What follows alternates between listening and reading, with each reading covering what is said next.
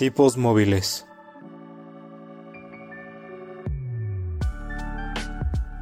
Un podcast que va más allá de los libros y de la realidad.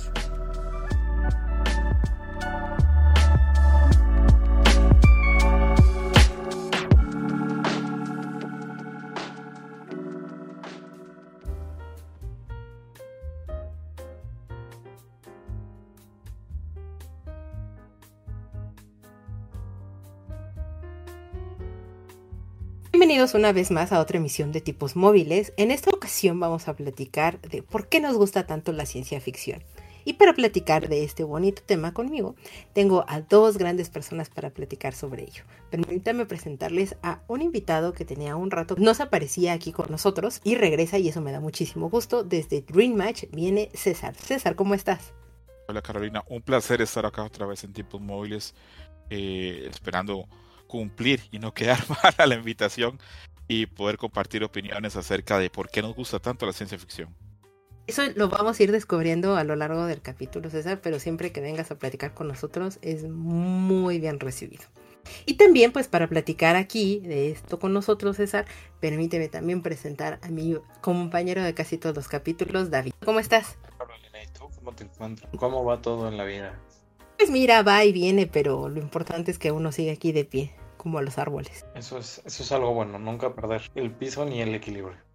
Eh, no, no estoy tan segura de, de, que tanto tenga las dos cosas, pero es correcto, Davidcito. Estamos aquí y estamos dispuestos para grabar un bonito tema que es la, hablar de la ciencia ficción. Pero pues antes de entrar de lleno a, a, este capítulo y a la carnita de él, platíquenme, por favor, qué han estado viendo, leyendo, escuchando. César, ¿qué me cuentas? Eh, como Caro sabe, yo soy un consumidor asiduo de contenido eh, ya sea de películas, cómics o libros o hasta musicales estoy viendo últimamente. Pero bueno, eh, de leer me he dado unos meses para, no sé si la palabra sea desintoxicarme, pero un espacio como para agarrar fuerzas otra vez. Y eh, en estos días estoy comenzando este, con algunos libros, los he metido ahí en mi libro electrónico. Eh, estoy retomando libros este, que había comenzado y no había podido avanzar, y estoy retomando libros que leí en el pasado, hace ya pues bastante. Estoy retomando El mapa y el territorio de Michel Houellebecq, el polémico y famoso autor francés, para algunos el autor francés vivo más importante. Uh -huh. eh, un libro interesante, eh, ganó varios premios el libro. Eh, he avanzado algunos capítulos, me gustó muchísimo y lo comencé antes de la pandemia, entró la pandemia y no me pregunten por qué, pero no pude continuar el libro, pero ahora lo estoy retomando. Eh, estoy iniciando, este sí es totalmente nuevo, el libro del desasosiego de Fernando Pessoa, que uno de mis grandes vacíos es el de la literatura portuguesa y bueno, ahí estoy intentando.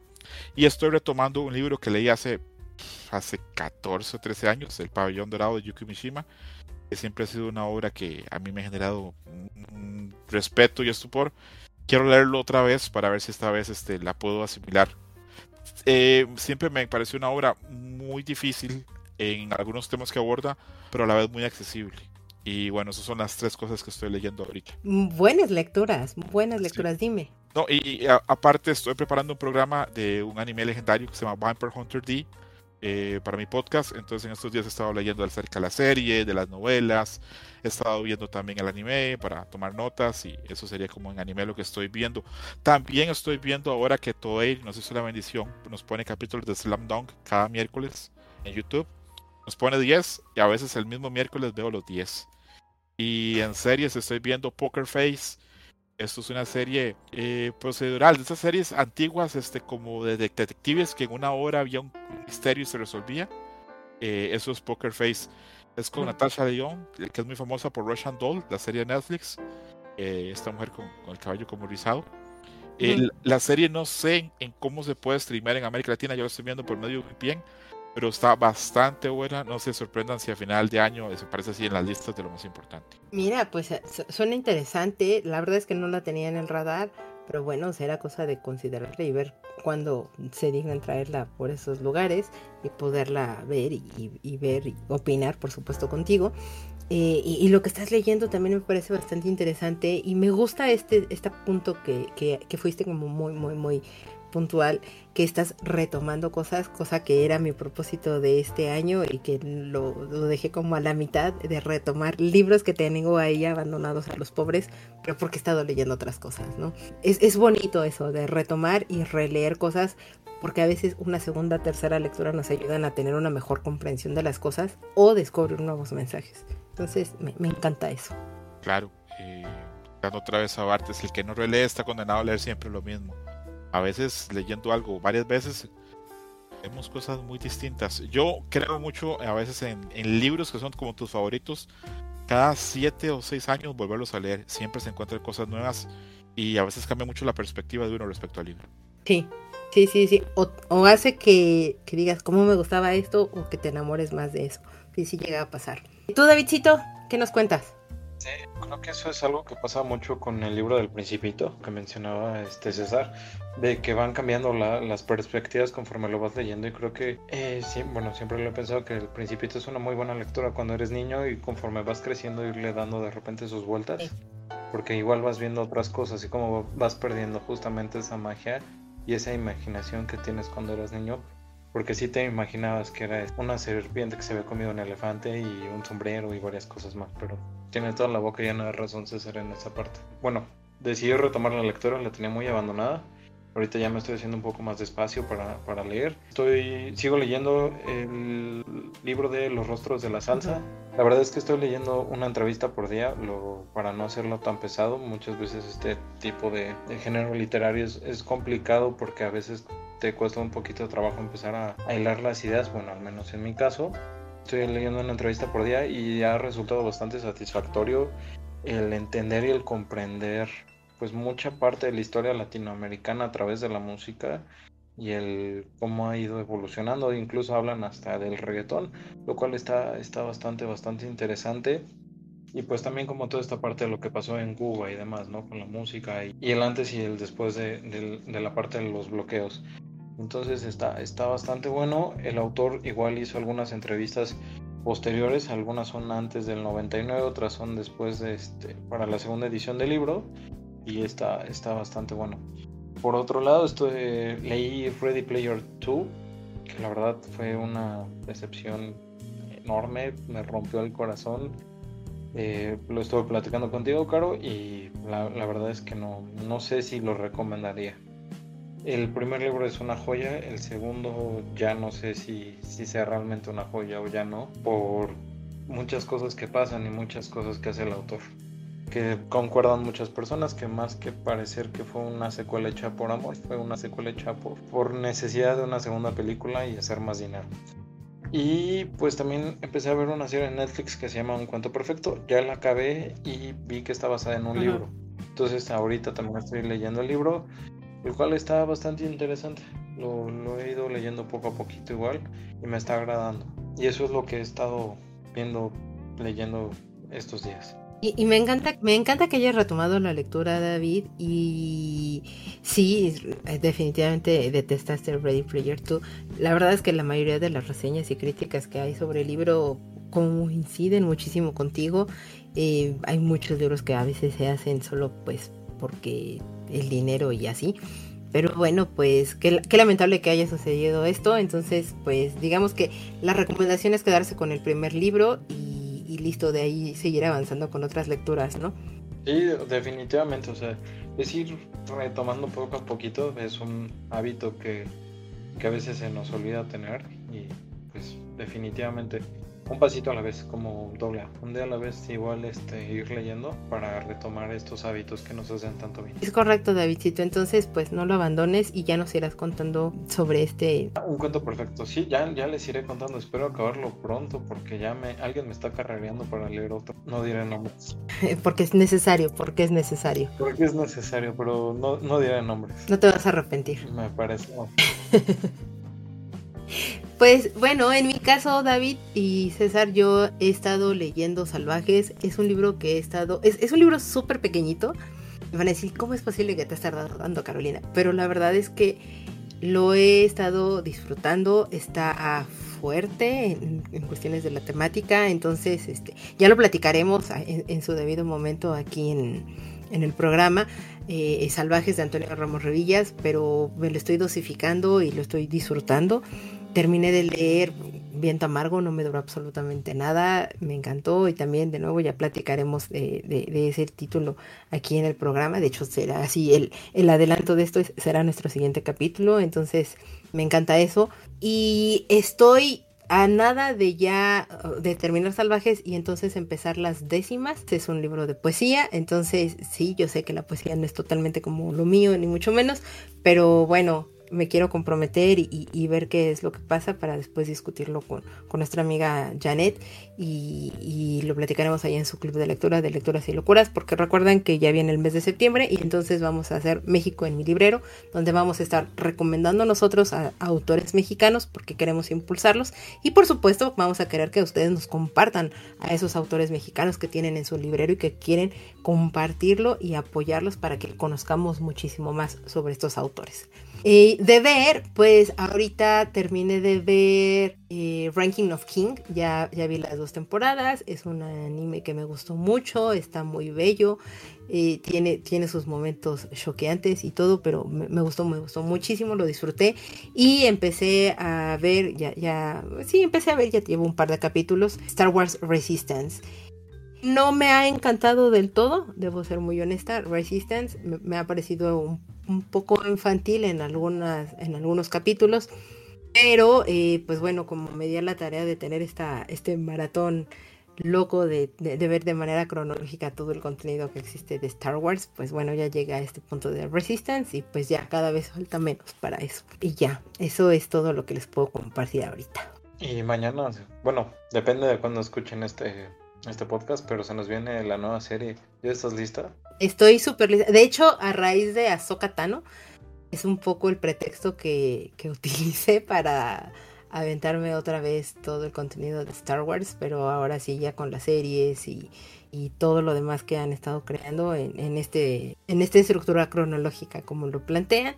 Tengo mis dudas, algunos dicen que, va a estar metida más o menos en, eh, en, una parte que va después de The Mandalorian. Yo creo que no, que iría después de Rebels, pero bueno, ya veremos en la serie y más o menos dónde se acomoda. yo tiene que ser este intermedio entre Mandalorian y demás, pero es que bueno, no has, no has visto la última temporada de Mandalorian, ¿verdad? Ya vi todo Mandalorian, ah, Davidcito. Eh, se pueden spoilers, o evitamos spoilers. Bueno, eso lo discutimos después, pero lo platicamos si quieres en otro momentito.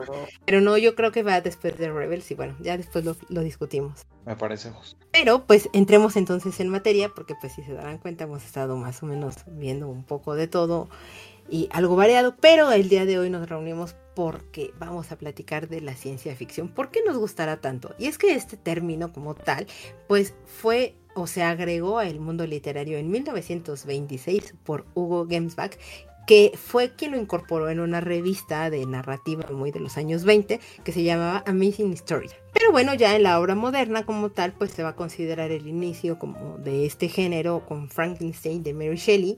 Sin embargo, pues uno de los autores más emblemáticos que ha existido del género, pues es Julio Verne con su viaje al centro de la Tierra mucho más adelante, entre los 30 y los 50 más o menos, pues es cuando existe ya este boom de algunos autores que conocemos muchísimo más, como Isaac Asimov, Arthur Clarke, Ray Bradbury, entre muchos otros autores que han cautivado y que pues hasta la fecha los seguimos consumiendo y nos han gustado. Pues yo podría decir que no me acerqué directamente a la ciencia ficción desde la perspectiva de la literatura, sino más fue desde la perspectiva del cine, porque pues efectivamente, si mal no recuerdo, fue posiblemente eh, con Star Wars, cuando vi la película en alguna ocasión que la pasaron en la televisión abierta, y entonces yo la empecé a ver y me cautivó y ver todo esto de los láseres y las naves y etcétera, y que yo dije, wow, y sí, Star Wars muchas veces es como esta parte de ciencia ficción con fantasía, un poco más de fantasía, pero pues a mí me voló la cabeza, yo tendría, no sé, como unos 7, 8 años y de ahí en adelante pues todo lo que es muy relacionado a eso me gustó muchísimo. Llegó Volver al Futuro, también me gustó mucho ver este DeLorean que volaba y que hacía, que viajabas en el tiempo y demás son cosas posiblemente que ahorita los ves y dices, ay Carolina, qué, qué ridícula y todo. Pero bueno, esos fueron un poco los acercamientos que yo tuve y que me gustaron mucho, que me volaban la cabeza porque era de, ¿cómo es posible que puedas viajar en el espacio o que puedas viajar en el tiempo? Eso me gustaba muchísimo. Tú, César, ¿cómo me dirías que fue tu acercamiento a la ciencia ficción y qué fue lo que más te cautivó de esto? Bueno, mi historia con la ciencia ficción no es tan, tan de amor de toda mi vida. Este, a priori yo tenía mis problemas con ella. Eh, de niño, sí leí este, un poquito Julio Verne. Y de adolescente leí La Guerra de los Mundos de H.G. Wells, que en ese momento yo no lo asumía que era como ciencia ficción. Claro. Recuerdo mucho de leer este, La Ciencia de los Mundos. El desenlace me tranquilizó mucho, ¿saben? Eh, después cuando veía películas este, de invasiones extraterrestres pensaba, ah, ok, está el desenlace de H.G. Wells, pasaría eso, todo está bien. Y eso me, como una cobija en una noche de frío, sentía que me daba paz. Me abrigaba, me daba paz, me permitía eso. Luego cuando yo tenía 17, 10, a los 17 entré yo a la Facultad de Letras, eh, yo estaba muy metido con la idea de leer cosas muy serias y muy difíciles porque pensaba que eso me iban a ayudar. Y lo que yo pensaba que era como literatura como de más alto nivel. Entonces yo buscaba leerles a Malin Mayus buscaba leer Borges a pesar de que no estaba preparado para nada tenía luego que ir a leer un montón de cosas para poder luego poder este, leer algún cuento Borges y entender a veces un 50% de lo que está haciendo él eh, las referencias sobre todo eh, de metafísica de Schopenhauer de Thompson de Emerson de mil cosas que él mete, digamos, en sus cuentos y a veces este, los conjuga. Eh, entonces yo vivía en ese mundito como de que no, lo importante es esto. Y se da mucho que la academia a nivel este, universitario muchas veces a veces no le da la importancia a la ciencia ficción o se ve como literatura de un escalón por abajo. No voy a decir segundo nivel porque suena muy despectivo, pero sí de un, de un segundo escalón. Hasta que llegué a un curso de literatura comparada y yo esperaba de ese curso muchísimo era este que le ocupaban muchos requisitos de haber, haber pasado literatura, cuatro literaturas españolas, cuatro literaturas latinoamericanas, literatura griega, literatura, muchísimas literaturas para poder llevar este, este, ese curso. Cuando lo llevé, eh, nos dieron una lista de ocho libros y había uno que a mí me chocó muchísimo que estuviera en la lista y ese libro era Crónicas Marcianas de Ray Bradbury. Y dice, ¿cómo? ¿Cómo si yo vengo de leer cosas? ¿Qué hace este señor aquí? ¿Cómo? ¿Qué hace esta señora acá si yo vengo a leer cosas pesadísimas? Vengo a leer Eitolo Calvino, vengo a leer otras cosas mucho más pesadas.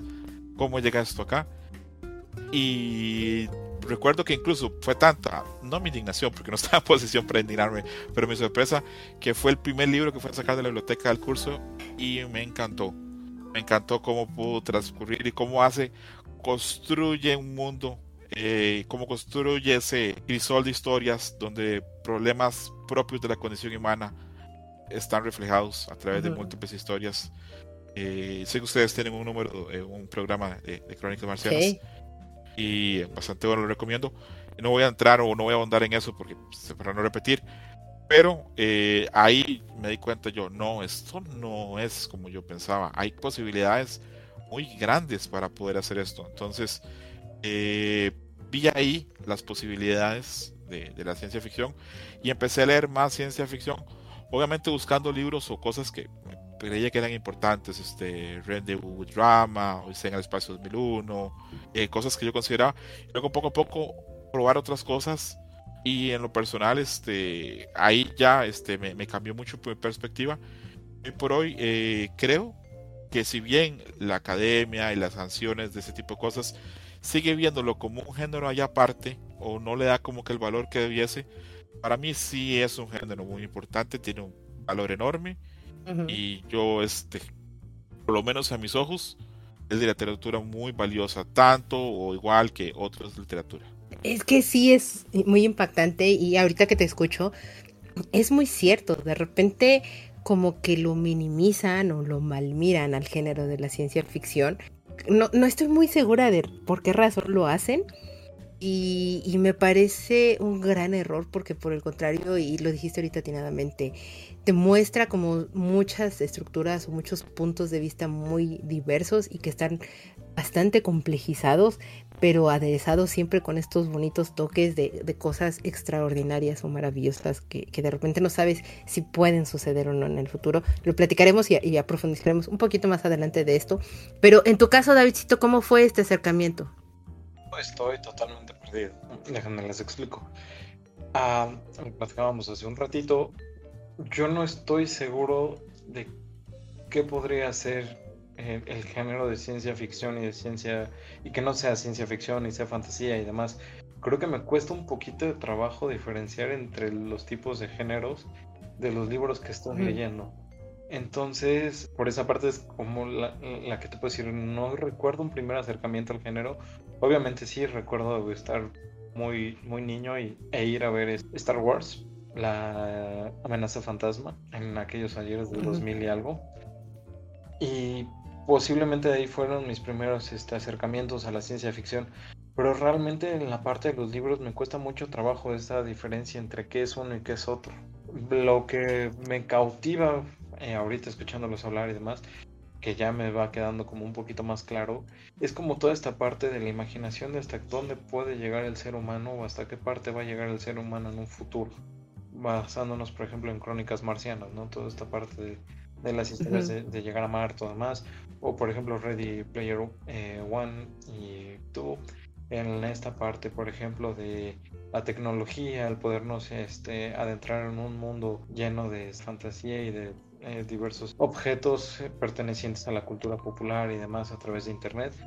Eh, creo que ahí ya me va quedando un poquito más claro y les es lo que me va cautivando, ¿no? El hasta dónde podemos llegar y cómo podemos llegar sea tan bueno o sea tan malo. Es que eh, creo que lo dices atinadamente, David, y, más porque no, no sé por qué nunca han hecho como muy en claro el punto de, la ciencia ficción, pero son muchos estos puntos futuristas y cuestiones con máquinas y que ayudan a la humanidad o la destruyen y cosas por el estilo. Son cosas que pasan pero que siempre están muy aderezadas evidentemente de, momentos fantásticos. Y creo que ahí es donde se comienza a disolver o a diluir un poco esta línea entre dónde entra un género y dónde entra el otro, pero siempre están acompañados, pero no nada más la ciencia ficción creo yo, sino muchos otros géneros también están acompañados o, de repente con pinceladas de algún otro género. Y que entonces pues para mí el, que se vayan mezclando o entremezclando los géneros me enriquece y, me gusta más, ¿no? Y, y, por ejemplo, pues con lo que se ha leído, con lo que he visto y demás, yo no estoy muy segura si tengo un autor particular, porque lo platicábamos muy al inicio, no estoy tan segura de qué tanto he leído de autores, pero pues de lo último que yo he estado leyendo y que me ha gustado muchísimo ha sido este Bradbury, me gusta mucho también Isaac Asimov, que tiene su complejidad y que son estos autores muy muy añejos o que son autores que ya tienen pues bastante tiempo que escribieron estas cosas. Y, y, que a mí lo que me gustaba mucho es cómo te iban enredando en este mundo, cómo te lo van contando, cómo te van diciendo y describiendo estas situaciones o estas historias y lo que le va pasando a la propia humanidad, eh, que, que al final del día es lo que hace que entonces te cautives, o por lo menos en mi caso pasa, que, que, yo me voy enredando en este, en este universo y que digo, quiero saber más, quiero conocer más, porque para mí es tener esta visión a un futuro lejano o no tan lejano posiblemente de cosas que podrían suceder y que pues no estoy muy segura si yo en algún momento de la vida lo llegaré a, vivir o no. Y, sobre todo que me gusta mucho y más ahorita, ¿no? Eh, a estas alturas de mi, de mi avanzada edad, no tan avanzada, pues ver que escribían cosas que te sitúan de repente en, en mundos o en años que dices, wow, o sea, es que es el siguiente año o ya pasé ese año en donde ellos están planteando esta situación y no sucedió, pero el comportamiento humano es lo que de repente llega a ser un común denominador en ellos y de nuevo ahorita con, con la edad que tengo, voy comprendiendo muchísimo más estas cosas y, por el contrario, creo que eso me sigue cautivando muchísimo más. Davidcito, ¿dirías que tienes alguna cosa favorita sobre la ciencia ficción? ¿Qué es lo que te ha gustado de eso en particular? Sea libro, película, etcétera. Definitivamente hasta dónde puedes llegar como ser humano, ¿no? O sea, por ejemplo, ahorita que mencionabas a Imov, nunca lo he leído, pero he visto las películas, bueno, algunas, algunas películas, y por ejemplo, esta parte de tener robots que te ayuden como el ser humano y demás, pues a llevar una vida mejor, una vida más duradera y más placentera, pues eh, son de estas partes que me gustan, ¿no? Y más que eh, la parte de la tecnología siempre es algo que me ha gustado y algo que, me ha maravillado. Entonces, todos estos inventos, todos estos avances, la posibilidad de viajar por el espacio o tal vez viajar por el tiempo, creo que es lo que me fascina de, la ciencia ficción. Eh, ahorita que, está, que estás platicando me sale una duda y esta va para los dos. Por ejemplo, desdibujando, bueno, para, más bien para dibujar límites. Por ejemplo, 1984 es una novela de ciencia ficción, es ficción distópica, es una eh, es no ficción, bueno, obviamente no, es no ficción, pero es, es, una ficción distópica. Eh, ¿Cómo la, la, la catalogarían ustedes? Por ejemplo, ustedes dirían que todo lo que tenga que ver con el futuro es ciencia ficción o no? Yo diría que no. Ok. Creo que 1984 sí tiene cosas de ciencia ficción y puede ser catalogada como ciencia ficción. Pero de alguna forma, David, eh, se ha logrado ocultar dentro de la literatura con más prestigio. Eh, no sé cómo lo ha logrado, ha logrado como camuflarse o ponerse ahí un, suéter y ha entrado como a la fiesta de la gran literatura y nadie la ve como literatura de ciencia ficción, a pesar que tiene cosas de ciencia ficción. No, no, sé si Mika coincide conmigo en eso. Sí, sí, sí, totalmente. O sea, es que podría decir, sí, sí puede ser una literatura de ciencia ficción, pero de nuevo, volvemos al punto de, es que tiene como estos toques y tiene estos puntos el, libro como tal. Sin embargo, pues se basa muchísimo más en una distopía. Es, por ejemplo, como Un Mundo Feliz de Huxley. De, ajá, de Huxley, gracias. Y este, y, que también, o sea, te plantea como una situación distópica y, y en el futuro por así decirlo, que sucede, coincide muchísimo que son cuestiones del futuro, pero no forzosamente todas las cosas que suceden de ciencia ficción quiere decir que sean en el futuro. Hay, un libro eh, que, leí, y sí, David, para el bingo, de Neil Gaiman, que se llama Interworld, y que está mucho más planteado un poco en, la actualidad o en situaciones que están pasando hoy día, pero que de ahí se desprende a esta parte de, de decir, tenemos distintos tipos de, universos, vamos, entremos un poco al mundo de los multiversos y que entonces el mismo personaje existe en distintos mundos, pero con distintos géneros y de, distintas especies. Entonces es bastante interesante cómo lo van manejando, pero todo se plantea, digamos, hoy día.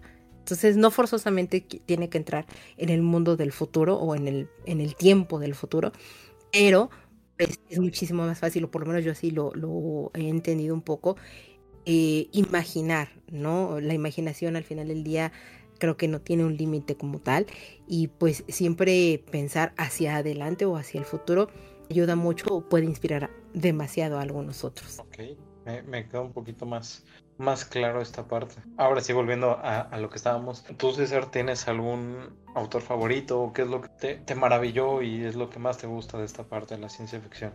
Es, es muy difícil elegir un autor eh, favorito. Es muy, muy complejo. Hay muchos que a mí me gustan muchísimo. Eh, actuales e incluso actores actuales que, que me parece que hacen un trabajo eh, genial como Ted Chiang o o otros este, hace unos 30 años como Dan Simmons o los anteriores como Arthur C. Clarke o Isaac Asimov. Pero eh, para bien o para mal, eh, este es el momento donde se abre el desierto y sale el gusano. Yo soy un gran fan de Doom y soy un gran fan de la obra de, Frank Herbert, del primer libro. De los demás, este, me bajo del camión ahí, que siga su, que siga su camino, pero por lo menos de la primera obra soy un, gran, gran, gran fan. Eh, lo leí en una época me lo recomendó un señor que fue profesor mío y que estuvo muy metido en este movimiento hippie. Y el libro Doom tuvo una parte o tuvo este una formó parte de un movimiento contracultural y también este parte del movimiento hippie. Y él me lo recomendó que él este me contaba cuando lo había leído en Berkeley en los años este, 70 que formó parte de todo lo demás. Y bueno eh, yo lo leí en ese momento no conocía o nadie dentro de mi círculo de amigos lo había leído. Ser un periodo grande de tiempo pensando qué buen libro y cómo resonó conmigo y cómo conecté con él. Pero creo que no debe ser como tan importante o no, no debe ser tan, tan relevante tal vez en la historia de la ciencia ficción. Hasta que un día eh, abro la web de The Wired, este, esta eh, página de internet, este, y veo que se votó dentro de todos los lectores de Wired, este, que Dune es la, mejor obra de ciencia ficción de, todos los tiempos. Y yo, ok, entonces no estoy solo, al contrario, me estoy sumando a algo que ya todo el mundo se, ha subido, que mucha gente lo, ha visto. Entonces, eh, ese día fue de los días como más felices. Eh, estoy cerrando, estoy quedando como una persona como muy... Eh, poco atenta tal vez a las pistas, pero yo no sabía que Dune era tan grande. Por eso tal vez lo leí, lo, lo, lo interioricé también. Después vi que era uno de los libros de ciencia ficción más relevantes de los que ganó el Nebula y que ganó el Hugo, que solo hay 24 libros que han ganado los dos. Y bueno, eh, de cabeza otra vez ahí a Rakis, al, al, desierto con los gusanos. Lo releí, eh, me gusta mucho. Es un libro si puedo hablar en dos minutos, más o menos decir algo del que habla mucho de una humanidad, este, de cómo se gobierna, habla mucho de un futuro totalmente ajeno al de otra ciencia ficción. Hablamos de un futuro donde no hay computadoras, porque hubo una guerra con las, uh -huh. con las, con las máquinas, la cual marca que nunca más, por las leyes de, de la humanidad, van a existir máquinas. Pero eso no detiene el avance de la ciencia o la evolución humana. Eh, se han logrado llegar a transformaciones este, por medio biológicas, por medio de cálculos, por medio de pronósticos, por medio de probabilidades. Todas esas calculaciones, toda esa evolución de la humanidad depende de la especie, del Spice. Las Spice solo se dan a Rakis, el, el, el, planeta Doom, y es un planeta que está sujeto de una guerra política entre casas y un imperio galáctico que tiene obviamente intereses en manejar y controlar todo eso. Todo eso sumado al aspecto ambiental, porque el aspecto ambiental pesa mucho en Doom, la especie depende de todo eso. Este es un libro que a mí me apasionó muchísimo. Habla de las consecuencias de liderar, las consecuencias de sobrevivir. Ahí habla de filosofía, habla de religión, habla de grupos que mueven los hilos por detrás. Eh, repito, es probablemente mi obra eh, favorita. No diría que Frank Herbert sea mi, mi, mi, autor favorito porque hay otros, otros autores enormes y sería como muy difícil elegir uno. Pero sí sería mi obra favorita. El libro me encanta. Eh, la película de David Lynch, tanto me gusta Dune que hasta alguna cosa rescatable le encuentro. Eh, la película de, de, de Denis Villeneuve eh, me encanta. acá estoy con los dedos cruzados para que la huelga de, de, actores y, y, escritores pase para que la película se estrene este año, porque tengo entendido que eso depende. tengo muchas ganas de ver esto, obviamente, la continuación. Recomiendo muchísimo el documental de Jodorowsky, el Dune de Jodorowsky, porque es interesantísimo. Si bien yo no soy muy afecto a Jodorowsky, como él cuenta la visión que él tenía para el Doom interesantísimo, imperdible para la gente que le gusta este de una u otra forma. Cierro diciendo que sí, esa sería mi obra más querida de ciencia ficción. Dune me parece una gran obra. Yo no lo he leído y aquí con este comentario casi seguro César así. César acaba de salir de la llamada, pero por favor no te vayas César. Eh, lo tengo pendiente, es, un libro que me han recomendado desde hace muchos, muchos años y, y, cuando empezaron a ver, porque pues sí, o sea, yo también empecé a ver libros y todo, leí 1984, leí eh, Un Mundo Feliz y no recuerdo quién me, me, vio leyendo Un Mundo Feliz y me dijo, ah, entonces te va a te está gustando. Y le dije, sí, me está gustando mucho el libro y tal. Platiqué un poco con, con esta persona, era, era un chico en, en, la preparatoria, y entonces él me, me, comentó de, pues si te gusta este deberías de leer Duna. Y yo así como, ok, eh, sí, lo leeré y todo. Pero yo tenía un recuerdo porque había una película muy, muy vieja de, de Dune y no sé, como que en algún momento me generaba, pues yo estaba muy pequeña y entonces me generaba como miedo, me generaba, no sé, me generaba un algo, pero a la vez también tenía muchas, mucho estas ganas de, ver esa película. Y, y, es un libro que yo tengo ahí pendiente, pero porque es un libro al que le quiero dedicar así enteramente cuerpo y alma al momento en el que yo llegue a él y ahorita sé que no es el momento todavía. Entonces lo tengo pendiente, ya lo tengo, ya lo compré, por fin ya lo tengo, pero está ahí esperando y aguardando y, sé que, que, lo voy a disfrutar muchísimo porque tengo muchas ganas de leerlo desde hace muchos, muchos años en ese sentido. Y, y, mencionabas ahorita algo muy, muy interesante, César, que, que de las cosas que te gusta mucho de, la obra es precisamente toda la cantidad de temas que llega a, a, tratar, que llegan a mencionar, pero que mucho de esto a veces yo lo veo en, en los libros, pues, mmm, que son los famosos clásicos, por así decirlo, ¿no?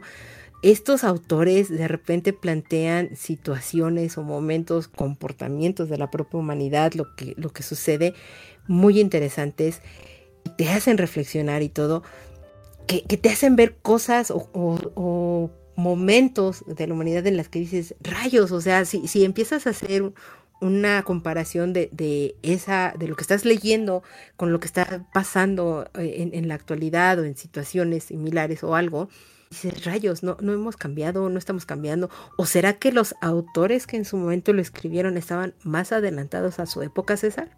Es que hay un aspecto muy propio de la ciencia ficción que yo creo que es que ha permitido, digamos, este ese futurismo que han tenido los autores de ciencia ficción. Y sí entiendo 100% lo que dices, porque no solamente hablamos de temas sociales o, temas de, de, futuro y tecnología, hay otras cosas. Pero, por ejemplo, en el mundo Félix de Huxley, del año 32, y se habla de antidepresivos, y en esa época no existían.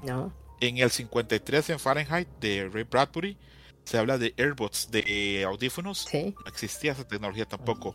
En Odisea en el espacio se habla de una pantalla portable plana, de un iPad. Entonces, todo ese futurismo, todas esas cosas increíbles que tiene la ciencia ficción, obedece a que la ciencia ficción tiene un camino que tal vez otra literatura o otros géneros no permiten. La ciencia ficción nos libera de las ataduras del presente y nos libera de lo que creemos posible, que muchas veces eso nos amarra. Y yo creo que eso permite que los autores muchas veces en ese juego de ideas, en ese juego de lo que puede o no puede pasar, logren generar y pensar en cosas, en posibilidades que actualmente no vemos, pero perfectamente en 50 o 60 años van a ser factibles. Eh, dice Arthur C. Clarke, no me acuerdo en dónde, pero sí es una cita que tengo así grabada en la frente, de que cuando una tecnología es muy avanzada para unas personas, no se puede distinguir eso de la magia. Y bueno, supongo que para personas del siglo pasado, de ciertos momentos, un iPad está más cerca de la magia que de la ciencia. Entonces, repito, cosas que para nosotros podamos leer ahora en ciencia ficción y que digamos, bueno, eso no es factible, eso no es posible, eso no, no tiene ningún sentido. Bueno, para nosotros ahorita, pero en 60 o 70 años son posibilidades muy reales. Repito, eh, ni Huxley, ni Bradbury, ni probablemente Arthur C. Clarke lograron vivir para ver este, cómo algunas de sus ideas se vieron reflejadas. Pero bueno, eso es, eso es parte de, eso. Eh, hace unos 20 no sé hace cuántos días cuando Carmen mencionó que este iba a ser el tema, eh, revisé en internet y vi que había un TED donde hablaba alguien acerca de la importancia de la ciencia ficción y venía una cita de Michael Foucault, perdón, de Michel Foucault, lo cual es de, las, de, los historiadores o de los pensadores del siglo pasado que yo por A por B más respeto y más leo. Y había una frase que decía, esto que dice eh, Michel Foucault es lo que hace la ciencia ficción. Y dice, Michel Foucault, la frase, acá la puse, es mi trabajo no es ser un profeta, mi trabajo es hacer ventanas donde alguna vez hubo paredes. Y eso hace la ciencia ficción. Logra muchas veces abrir posibilidades en cosas que no las vemos. Entonces, a tu pregunta, ¿por qué los clásicos se sienten tan actuales? Porque a muchas veces trabajan temas que son intrínsecos al ser humano y que van a ser siempre propios de nuestra condición. Y que los autores estuvieron adelantados a su época. Sí, lo están. Lo están muy adelantados. Y por ejemplo, cuando lees ciencia ficción más actual o más moderna, por ejemplo, el problema de los tres cuerpos, este, el autor chino, eh, eso es muy probable que pase un futuro problema de ese tipo. Entonces, sí, la ciencia ficción y los autores que la logran dominar todo eso, logran llegar a, ese punto, logran liberarse de lo, de lo que es actual, de lo que es presente, de, de lo que vemos posible, de la cotidianidad, y logran dar ese paso y llegar a cosas este, que desgraciadamente muchos de nosotros no vemos. Ay, sí, eso es muy triste y es lo que me deprime un poco saber, porque yo coincido contigo y, vamos, ahorita que te estaba escuchando hablar, César, me hacía pensar de, claro, es que sí, o sea, para mí es, es esto, ¿no? Autores que están adelantados totalmente a su época, que, que pues sí, o sea, vislumbran o ven muchísimo más allá y que tal vez las personas que inventaron toda esta tecnología que, que hoy día tenemos y que son como cotidianas, por ejemplo, el, el ejemplo de, la tableta que, mencionabas, pues evidentemente tal vez la persona que pensó en ello que lo inventó, tal vez lo vislumbró desde la perspectiva o los ojos de este otro autor cuando lo leía en algún libro, ¿no? No lo sé, tal vez eso ya es parte de mi propia fantasía, pero no sé, Davidcito, ¿tú crees que estos autores están adelantados a su época? Lo, digo, te, pongo el ejemplo, por ejemplo, de lo que leíamos con Bradbury, de, de Fahrenheit 451, con Crónicas Marcianas, eh, lo que hemos leído ahorita con, con Sueñan los países con ovejas eléctricas. ¿Tú qué piensas? Eh, yo creo que más que adelantados a su época, fueron personas que dejaron volar su imaginación totalmente crearon un mundo en el cual ellos pensaban en vivir y que iba a ser diferente. Y, creo que fueron cosas que fueron evolucionando. eh, la televisión, la música, la forma de, este, mm, bueno, de los autómatas, creo que eso siempre ha estado ahí, los viajes a la luna, o sea, concuerdo completamente con, todo lo que mencionó César y realmente también este, pienso que, como, tú lo dices, ¿no? posiblemente muchos de los inventos actuales que tenemos, alguna otra persona se inspiró en, en los libros de ciencia ficción para, para crearlos, porque si hay cosas muy este, parecidas, ¿no? Por ejemplo, eh, ustedes se acordarán de los supersónicos. Sí, claro. Un ejemplo muy bajo. Pero, por ejemplo, ellos tenían esta parte de las videollamadas. Salían en sus teles así, grandote las personas. Estaba Robotina, digo, no tenemos ahorita robots como Robotina, pero tenemos este, aspiradoras ya inteligentes. O sea, creo que hemos ido evolucionando a, este, a esta parte y a este nivel a la par de, muchas cosas que, que han pensado muchos autores que ellos fue como fueron pensando el mundo. Y hay muchas imágenes que de cómo se imaginaban que iban a ser los años 2000 en 1940 y demás. Y no hay carros voladores y demás pero sí hay muchísimos avances que, que han ido creando. O sea por ejemplo tan solo los carros eléctricos o que ya se empiezan a conducir solos y demás hay muchos avances que también nos vamos a perder y que van a seguir inspirando a los autores y a las personas que lo leen a llegar aún más lejos con las cosas que tenemos. Ay, sí, es que ahorita que mencionabas esto de, los supersónicos, de hecho me hiciste recordar la plática que teníamos justo con Manu del capítulo pasado, porque hablábamos de estos grandes inventos que daban los, supersónicos precisamente y de que pues también puede ser como un punto pionero de ello. Y discutíamos incluso, ¿no? Como en qué año se situaban los supersónicos. Todavía no llegamos a ese año, pero todo puede suceder pero muchas de las cosas que, vemos o que llegamos a ver en esa caricatura, pues bueno, se, están retomando actualmente y pues bueno, lo, que mencionábamos. Pero no nada más, y, creo que una palabra muy atinada que rescató de todo lo que dijiste, Davidcito, es la parte de evolucionar, ¿no? La evolución del, ser humano y también como de las propias tecnologías y de lo, de lo que estamos tratando de crear. Pero también está la parte pues más social o que, a veces te, está haciendo reflexionar, porque lo mencionaba César hace rato, ¿no? No nada más tratan a veces temáticas que hablan de, cosas del futuro, que hablan de, inventos, de máquinas y de todos estos tipos de, cuestiones que tienes, sino también hay temáticas que te llevan muchísimo a la reflexión, que te hablan de religiones, que te hablan de sociedades, te hablan de política y que eso también, o para mí es como un complemento muy sólido y es un gran aglutinante que existe para que entonces las historias se hagan realmente sólidas y robustas en, en la ciencia ficción. ¿Tú cómo ves este punto, Davidcito? ¿Crees que realmente estos títulos nos están obligando a que nosotros reflexionemos y veamos un poquito más allá como lo hemos hecho en, los capítulos anteriores? ¿O bien nosotros estamos nada más queriéndole buscar sentido a, las cosas y a la vida?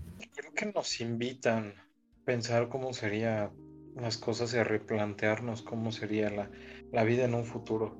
Tan solo, eh, por ejemplo, Ready Player One que te menciona esta parte, ¿no? De que ya no es necesario la interacción tan social porque puedes conectarte a un mundo y ser la persona que tú quieras, ¿no? Y que si es algo que está pasando y le pasa a muchos jóvenes que son completamente diferentes en persona a lo que son en redes sociales, por, por decirte un ejemplo. O sea, si nos hablan como esta parte de que te vas un poco distanciando y que vas un poco dejando de, lado las interacciones para concentrarte en tu pantalla o que empiezas a dejar de, hacer las cosas por gusto y las empiezas a hacer por, por una interacción social. Eh, son, son, muchas cosas. también, por ejemplo, tenemos, eh, hablando ya de este, en películas, tenemos a Wally. con esta parte de que los seres humanos ya están pegados a una pantalla 24/7. También lo tenemos, por ejemplo, en, este, en Fahrenheit, que las casas ya no tienen paredes, sino tienen teles. Y sí, cada vez las teles son más grandes y cada vez estás más pegado a un dispositivo y te imaginas, te empieza a costar trabajo imaginarte la vida si no tienes tu celular a la mano. Y creo que cada vez este, va pasando más y más y más. Entonces creo que es más una reflexión y es hacia dónde se podrá dirigir la humanidad, más, a, más que nosotros le estamos viendo, ¿no? O sea, hay muchos comentarios a veces en Twitter, que ya no se llama Twitter en X, que te dicen que, por ejemplo, que 1984 era un libro de ficción, no un cómo hacerle las cosas, cómo hacer las cosas, ¿no? Y se ha dado mucho estos temas de que ahora ya está este revisionismo histórico en el que no puedes decir ciertas cosas, en el que se va este ocultando la historia porque estaba mal, porque esto, por lo que tú quieras, pero que lo han ido dejando de lado. Y me recuerdo mucho, por ejemplo, al Ministerio de la Verdad, que, que estaba en, en 1984, ¿no? que en vez de ser más libre en tu expresión, cada vez te tienes que cuidar más porque puedes decir algo que llegue a ofender. O sea, son, son muchas cosas que, que, han ido pasando y yo creo que eso es algo de lo que ellos trataban como, no de advertirnos, pero sí de reflexionarlo. Es, coincido, pero son temas, bueno, yo lo siento como muy amplios. Es, es, es, difícil para mí, digamos, a veces ponerme en una posición como para, como para aceptar totalmente todo, pero sí veo, sí veo las posibilidades de la ciencia ficción y sí veo las posibilidades enormes del género. Y bueno, probablemente con lo que dice David, sí, sí estoy como eh, muy, de acuerdo. Eh, ahora, con la pregunta que supongo que yo también voy a responder, ¿verdad? Si estos títulos nos obligan. Sí. Ok. sí, sí, sí, sí, por favor, por favor. Eh, propiamente, y en esto es lo que menciono yo que son temas tan amplios que a veces son como muy difícil eh, eh, huir de ellos. Eh, yo estuve hace poco también haciendo reflexión de cuáles son las obras de ciencia ficción que, que más resuenan conmigo o con las que más tiempo he pensado. Y pienso en una serie de novelas que está adaptada a una serie de obras en Japón, de un manga, perdón, bueno, un manga no, de un anime. Se llama La leyenda de los seres galácticos. Y el nombre es terrible. Y recuerdo mucho que a mitad de los 2000 eh, yo estaba aprendiendo más de anime, tratando de buscar listas de mejores animes y animes más importantes. Y entré en contacto con otro grupo también de, de, fans de, de, ciencia ficción, de animes, tipo cosas, eh, de una universidad hermana en Chile. Y un grupo, había un grupo de ellos que tenía una lista donde ellos votaban este, anualmente cuál era la mejor serie que habían visto. Y estaba esa serie, La leyenda de los seres galácticos. Y yo, oh, ok, ¿por qué? ¿Por qué? ¿Por qué tan bien calificada por cuatro años por estudiantes universitarios? Y conseguí la serie, son 110 ovas y la estuve viendo todo lo demás. Y entendí por qué. Es, haciendo así en 30 segundos este, o 40 segundos, lo más rápido. Es una obra que habla de un futuro muy lejano. Hay dos facciones o la humanidad está dividida en dos partes en el universo.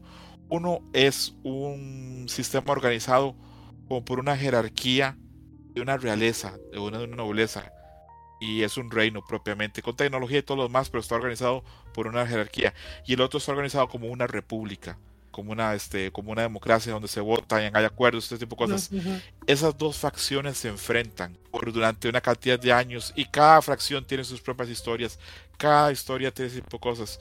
Pero a mí lo que me, lo, que me, me fascinaba siempre era esa posibilidad que tenía la ciencia ficción de ser como una caja de arena donde poner ideas que en otros géneros no podrían funcionar y enfrentarlas. Yo a la fecha nunca había visto eso, que hubiera un enfrentamiento propiamente entre el modelo democrático y el modelo, digamos, este, eh, como de reyes o feudal. Y eso me generó un encanto y yo la serie me la terminé devorando y pasé años y sigo pensando en ella y este, si alguien la, quiere buscar, pues puede buscarla, no es fácil de encontrar, pero una serie súper, súper relevante, está basada en 17 novelas este, japonesas que se han vendido muy bien, pero probablemente solamente en Japón. Es difícil encontrarlas fuera de allá. Pero sí, repito, esa capacidad que tienen la ciencia ficción de poder montar y poder llevar esas ideas, esos temas que apasionan, que son propios de nosotros. Por ejemplo, en este caso, las formas de cómo vivir, las formas de cómo gobernar o las formas de cómo organizarse como sociedad, a mí me parece fascinante. Y creo que en eso la ciencia ficción le saca uno, dos o tres este, escalones a otra, otra literatura. Porque otra literatura no logra llegar a ese ámbito. Y en eso la ciencia ficción es mucho más rica que otros géneros, para mí por lo menos. Y es que justo, y, coincido totalmente con lo que dice César, y es que ahí es donde yo me cuestiono. Y entonces, ¿por qué razón será que la gente la sigue menospreciando, por así decirlo? Yo creo que ven en ella escapismo, ven en ella dejos de cosas infantiles que no toman las cosas tan en serio y hay mucho prejuicio respecto a ella. Pero repito, si los autores o la gente que tiene esa, esas nociones sobre la literatura de la ciencia ficción probarse otras cosas, cambiaría mucho su perspectiva. Eh, ahora, al inicio del programa me quedó muy claro que ustedes son muy de Star Wars. Bueno, pues acá yo este, soy muy de Star Trek. Y recuerdo mucho oír a profesores o a gente, a mis docentes, hablar que ellos no eh, tenían mucha desconfianza o mucho recelo de la ciencia ficción. Luego recuerdo oírlos hablar que habían visto Star Trek y les fascinó los problemas morales, los dilemas morales que enfrenta, digamos, este, la tripulación del Enterprise en su día a día, en si intervenir o no intervenir con ciertas sociedades y ciertos problemas y les parecía que digamos que los enfoques lógicos o emocionales eran interesantes y valiosos para, para, para, gente que estuviera estudiando o estuviera en una edad formativa como nosotros. Y pienso, repito, que si la gente le diese más chance, sobre todo los académicos, o sea, la ciencia ficción, y las posibilidades que tiene de acercar a gente fuera de los ámbitos normales de lectura o consumo, valoraría mucho más la ciencia ficción. Pero esa es mi perspectiva, tal vez ustedes difieran, ¿verdad? No, no, no, yo estoy, yo estoy contigo y, o sea, aquí, y, estoy totalmente de acuerdo contigo. Sí, a mí me gusta mucho más Star Wars, pero tal vez porque es lo primero que vi y me cautivó. Pero, pero sí reconozco que Star Trek es, lo, es muchísimo más acercada al género de ciencia ficción, eh, más allá que la fantasía, y que incluso a cuestiones físicas y que son posibles o, más factibles a, a, suceder y a crear, ¿no? Sí, sí tiene eso, y si a eso vamos, creo que eh, con, todo lo bueno que puede significar la palabra, sí es más ñoña en ese sentido, pero porque es muy factible en, muchos sentidos. ¿No? Entonces, ahí sí, sí lo reconozco totalmente y yo por eso lo dije. O sea, sí, Star Wars tiene sus toques de ciencia ficción y mucho más de fantasía. Sí, lo tiene, lo sé, lo reconozco, pero me sigue gustando mucho.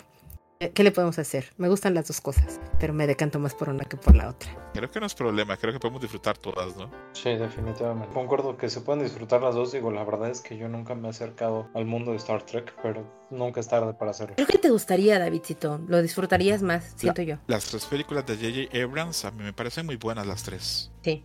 Muy, muy buenas. Este. Creo que son muy pocas las, las, las sagas de ciencia ficción que puedan decir, este, tengo tres películas buenas dejo ahí la, este, la, semilla ahí picando. Oh, no quiero decir nombres, pero, bueno. sí, no, no, no, totalmente. Es, complicado que tengan. Y no hablemos de las últimas tres secuelas de sí, que... Pero sí, podríamos darle una oportunidad a esta Sí, estoy me ha, me, ha, pasado mucho hablar con gente y la gente como que dice Star Trek, pero eso no es como muy aburrido. yo no, dale un chance, este, dale un chance a la, a, la primera, segunda o las, esas, las tres películas de las de J.B. Abrams, las últimas me parecen muy buenas. No voy a recomendar este, ya las lejanísimas de los 90 o los 80 que tienen su magia, pero son más difíciles y más difíciles de digerir, ¿verdad? Pero las últimas tres me parece bastante bien. Más que por hoy, los actores que salieron ahí ahora ya están bastante consolidados y ya son superestrellas, ¿verdad? Como Chris Pine o Benedict Cumberbatch. Sí, sí, sí, sí, sí, totalmente. Y, y, pero son buenas, o sea, es totalmente cierto lo que dices, es muy complicado que una franquicia que tenga tres películas puedas decir son buenas, valen la pena, están fieles a lo que es el canon, sí, e, es, muy complicado. Ahí sí, de nuevo lo concedo. Repito, sí, reconozco mucho de lo que tiene Star Trek, me gusta, pero también me decanto más por Star Wars, pero creo, de nuevo, e, eso siento que es más por, por cuestiones eh, de nostalgia de mi infancia altamente probable. Yo nada más diría que a lo mejor está un poquito estigmatizada, bueno, ya no sé si a la fecha siga siendo tanto la ciencia ficción, porque recordemos que en los 90, principios de los 2000 y cachito, toda esta parte de, como bien dijo Caro, de las ñoñerías, era muy mal vista. Era muy, muy mal vista y tenían muchos prejuicios, o sea, si uno regresa y ve series de los noventas, siempre se burlaban de los, de los niños que eran fans de Star Trek, de Star Wars, que les gustaba El Señor de los Anillos, los cómics, los mangas, o sea, eh, creo que ya lo habíamos hablado en algún momento en algún programa, pero sí estaba muy este, con este prejuicio, ¿no? O sea, también, por ejemplo, la gente que jugaba Dungeons and Dragons era muy, este, tenían muchos prejuicios contra ellos. Y pues ahorita ya es como ser cool, ¿no? Que ya no está tan mal visto, porque justo desde que empezó un poquito con Iron Man a crecer este, esta parte de los superhéroes en el cine, también empezaron a, a crecer como estas partes, pero no lo sé. Es un cambio de paradigma muy grande y es... Eh, bueno, yo fui niño en los noventas y ya adolescente en los 2000 y sí veo un cambio de paradigma muy grande en cómo se percibe, en cómo se consume. Y una parte mía se, se duele de que me hubiera gustado, digamos, que hubiera como que el acceso y la aceptación que tiene hoy por hoy. Pero otra parte dice, bueno, no me tocó a mí, le tocará a otras generaciones y está bien por ellos, me alegra por ellos. Pero sí, había un estigma, y por ejemplo, hay mucho más estigma este, ser fan de Star Trek que ser fan de Star Wars. Eres, mucho más ñoño siendo fan de Star Trek. Y lo dice alguien que yo no, yo no me considero fan de Star Trek porque yo no tengo el dominio que tiene otra gente sobre la serie. Pero por lo menos de las últimas películas de los últimos 15 años, las prefiero sobre otras sagas de ciencia ficción. Pero sí, hay, hay un estigma muy pesado con, con fans de Star Trek, fans de Star Wars y con fans de ciencia ficción en general. Tiene razón mucho lo que dice David, pero yo creo que ahí va cambiando eh, poco a poco. Eh, ya la gente se va aproximando más y va pasando mucho que a veces la gente está como, como muy contraria a ciencia ficción, pero cuando ya prueba, cambia mucho su perspectiva. Por ejemplo, eh, un ejemplo pésimo, pero mi mamá era muy dada al rechazar todo lo que era ciencia ficción y últimamente he visto que he visto un par de cosas y la veo interesada, lo cual me deja entrever que está en nuestra naturaleza humana probar y ese tipo de narrativas, historias, casi siempre nos funcionan. Entonces, creo que nada más sería darse un chance de probar. Totalmente de acuerdo. Es, que tienen su encanto al final del día y, tienen, no sé, tienen una magia muy en particular y que creo que a lo largo, no, no estoy muy segura si a lo largo de lo que hemos estado platicando no lo hemos podido dejar un poco en claro, pero que te entreguen esta serie de, de temas que este género te permite tratar como lo mencionaba César, que te permita no tener un límite en lo que puedas imaginar, como lo mencionaba David. Que sepan cómo entrelazar esas cosas y, dejarte zambullir totalmente dentro de este universo que se te presenta en un libro, en una película, en una historia de ciencia ficción al final del día, es lo que hace que abraces rotundamente este género. Porque una vez que has probado o que has estado con el género, que lo has intentado, que le has dado esa oportunidad, es un poco complicado que te salgas de él porque siempre hay algo que se queda contigo y se queda maquinando en tu cabeza de una u otra manera, sea un tema por la cuestión de la tecnología, sea una cuestión por alguno de los temas que tratan, sea por, no sé, la propia historia misma de lo que te está tratando de decir y pues eso me parece bastante, bastante interesante platicaba con Davidcito justo de, creo que fue en el, en el programa pasado, Davidcito, si no, corrígeme, donde tú platicabas, ¿no? De estas historias actuales, entre comillas, por ejemplo, con Ready Player One, que retoman incluso eh, historias o momentos de otras situaciones o de otras historias de ciencia ficción mismas, y que entonces se comienza a hacer como un meta de todo esto. ¿Tú cuál dirías o, crees que está muy bien que estas propias historias retomen, se retomen entre sí mismas, que te ayude a que de repente, no sé, sea como este camino de migajas para que pueda adentrarse más personas al género? Creo que, a ver, creo que historias como Meta, como Ready Player One y todo ese tipo de cosas puede traer lectores y puede traer espectadores totalmente fuera de, de la base que normalmente consumen ciencia ficción eh, creo también que también directores o gente que genera material de ciencia ficción esté muy bien hecho, eh, que te genere un prestigio, puede hacer que gente que no sea próxima a la ciencia ficción ingrese en ella. Eh, doy un ejemplo, por ejemplo, eh, lo tenía en mis recomendaciones de libros de ciencia ficción. Tengo Exhalación de Ted Chiang. Ahí está el relato en el que está basado Arrival, que es esta película de, de Neil este, con Amy Adams, que es una película que tuvo unas es una crítica excelente y que se difundió dentro del círculo académico, del círculo de cine. Y eso hace que gente que normalmente arruga la cara o como que levante las cejas cuando le hablan de ciencia ficción, vea la película, vea las posibilidades que tiene la ciencia ficción y termine viendo que es un ámbito no solamente valioso, sino muy interesante y con riqueza que no tienen pues otras posibilidades discursivas. Entonces, eh, con lo mismo, ya sea una obra meta como Ready Player One, que, que jala elementos de otro montón de cosas, por ejemplo, de, de, Shining, que jala elementos de otras obras y todo eso.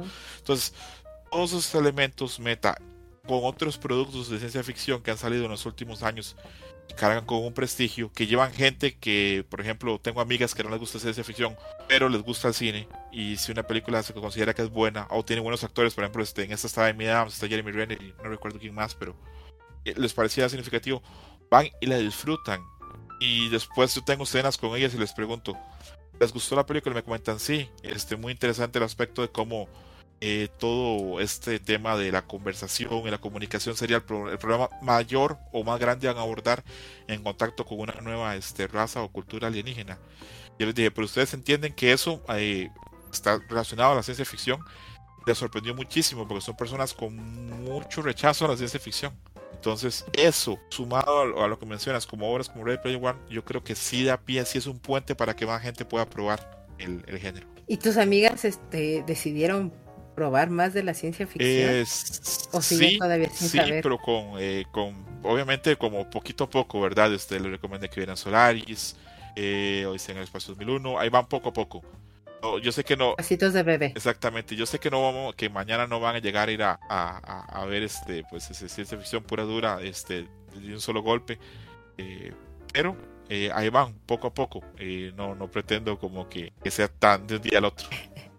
Y es complicado, ¿no? Que, lo lleguen a aceptar así, eh, tan de golpe o tan de un día al otro, como dices, creo que pasitos de bebé y, poco a poco. Pero creo que a, tus amigas esa les pasaba un poco lo, lo que a David, ¿no?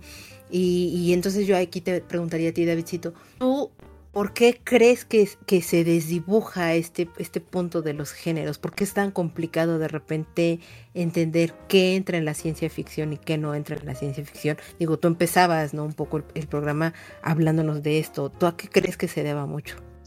Yo creo que no está como muy claro, ¿no? El límite o lo que es. Porque como se los mencionaba, ¿no? Por ejemplo, en 1984, el, el claro ejemplo, porque no sabes en qué, en qué parte entra, ¿no?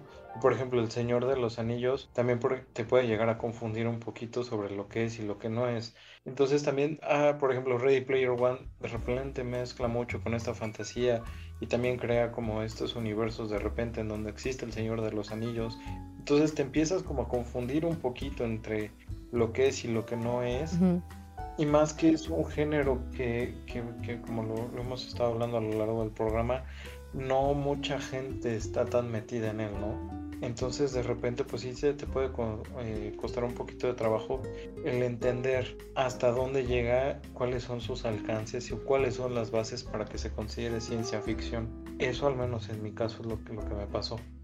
Sí, sí, sí lo entiendo perfectamente. Es, complicado y siento que mucha más gente está como en esta situación en la que te encontrabas, por ejemplo, en, el ejemplo que nos mencionaba César con sus amigas, de que tienen esta, ya tienen un prejuicio no establecido con respecto a, la gente que le gusta la ciencia ficción, porque lo mencionaba David y, no de que estaba muy estigmatizado, muy mal visto, o, no, no, no sé exactamente el término como tal, pero pues sí existía un prejuicio muy grande de cómo es posible que te guste, ¿no? Es, es así como, por ejemplo, con los otakus, que estaba este estereotipo de decir son, son personas que no se bañan y huelen feo y todo. Pues no, no forzosamente, son, son las personas que, que gustan de, de, cierto tipo de cosas. Creo que lo mismo sucedía con, con, la parte de la ciencia ficción, de es que eso solo es para ñoños y para la gente aburrida y, y demás. Por lo mismo, pues han rechazado mucho tratar de acercarse al género y que han consumido cosas y no se percatan de ello, tal vez por la propia libertad que el, género mismo te va dando. ¿Tú, qué piensas, César? ¿Tú a qué crees que se deba como este, esta falta de límites, por así decirlo, para la ciencia ficción? Bueno, ahora mencionaba David que es un, terreno difícil de limitar. Eh, todo lo que es a nivel literario, este, delimitar géneros es sumamente complicado. Por ejemplo, eh, yo tengo muy metido acá en la cabeza este, una clase de literaria donde nos dieron un texto, ya lean esto, y lo leímos y eh, era pues este, un texto en forma eh, epistolar y luego nos preguntaban, ¿esto es literatura o no es literatura? Y bueno, pues obviamente no, porque es una carta. Luego, pero si es una carta que está dentro de un libro, ¿sí sería literatura? Bueno, sí sería literatura. Luego la pregunta es, ok, la carta que están leyendo es una carta que, que, que hizo Cristóbal Colón, o sea, es una carta que él envió.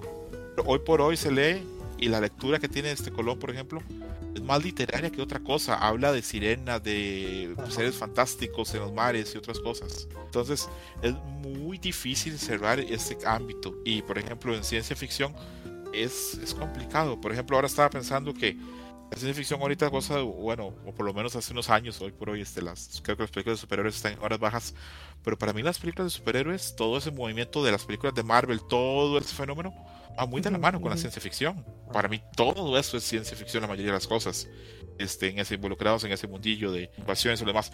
Una ciencia ficción más light, más fácil de, de acceder a ella, más digerible, pero ahí está. Entonces yo pienso que es cuestión para que la gente como que eh, ingrese poco a poco. Van a perder la analogía, pero creo que esos fenómenos de Disney y ciencias de ciencia ficción, creo que Star Wars también funciona como eso, serían como una droga de entrada al mundo de ciencia ficción. Es cuestión como que tengan un poquito de, de suerte o algo, y ingresen en algo más concreto y empiecen a consumir este, ciencia ficción y les guste mucho. Yo me ha tocado ver mucha gente que es muy reacia y está muy en contra de ciencia ficción probar ciencia ficción un poquito, ya sea con películas este, Star Wars o Star Trek. Eh, repito, las películas de Star Trek las recomiendo. Conozco mucha gente que me decía, ay no, a mí Star Trek se me hace súper aburrido, súper de ñoños.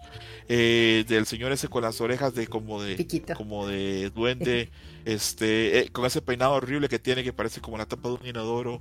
he visto gente muy contraria y luego cuando ven la película, tienen reacciones muy distintas porque no es lo que ellos esperan. Entonces, repito, es, es, es un terreno difícil de delimitar. Por ejemplo, a veces este, una película que a mí me fascina, que me parece como la mejor películas de la historia, Alien. ¿Alien es terror o ciencia ficción? O es las dos cosas. Entonces, exacto, no es fácil de delimitar para los críticos de cine, esa es la primera o segunda película más importante de ciencia ficción de la historia después de Blade Runner. Entonces, eh, repito, Carolina, es muy difícil de delimitar. Yo, por lo menos, dentro de mi capacidad, que creo que es bastante limitada, no logro a veces lograr este, decir, de acá es ciencia ficción y de acá ya es nada más ficción. Entonces, creo que por eso a veces cuesta eh, traspasar esa barrera. Pero repito, es cuestión como que la gente pruebe más para que pueda avanzar más en el género. E, es cuestión de probar y, justo eh, yo diría, tengamos apertura para conocer un poquito de todo. Digo, ahorita ya es un poquito más aceptable o mejor visto, pues lo que decía David, ¿no? Que te lleguen a gustar los cómics, que te lleguen a gustar los mangas, las animaciones, qué sé yo. Entonces, simplemente tengamos la apertura, no, no le hagamos el feo a, a este género, probemos de a poquito. Y pues para ir probando de a poquito, César, ¿tú qué recomendación podrías dar para alguien que quiera iniciar en la ciencia ficción? Ok, eh, la primera, la más básica, sería Doom. Perdón por volver sobre lo mismo, pero Doom, porque eh, con solo el libro, este, pues puedes ingresar a ese universo maravilloso con esa variedad de temas. Tiene un glosario muy bueno, aparte de eso, y hay un montón de material extra allá afuera en internet, entonces es fácil. Aparte de eso, eh, no engaño a nadie, eh, tiene pues ese, esa punta de lanza que es la película. Y si viste la película y te gustó, pues estás en buena hora, es una posibilidad total para, para ingresar.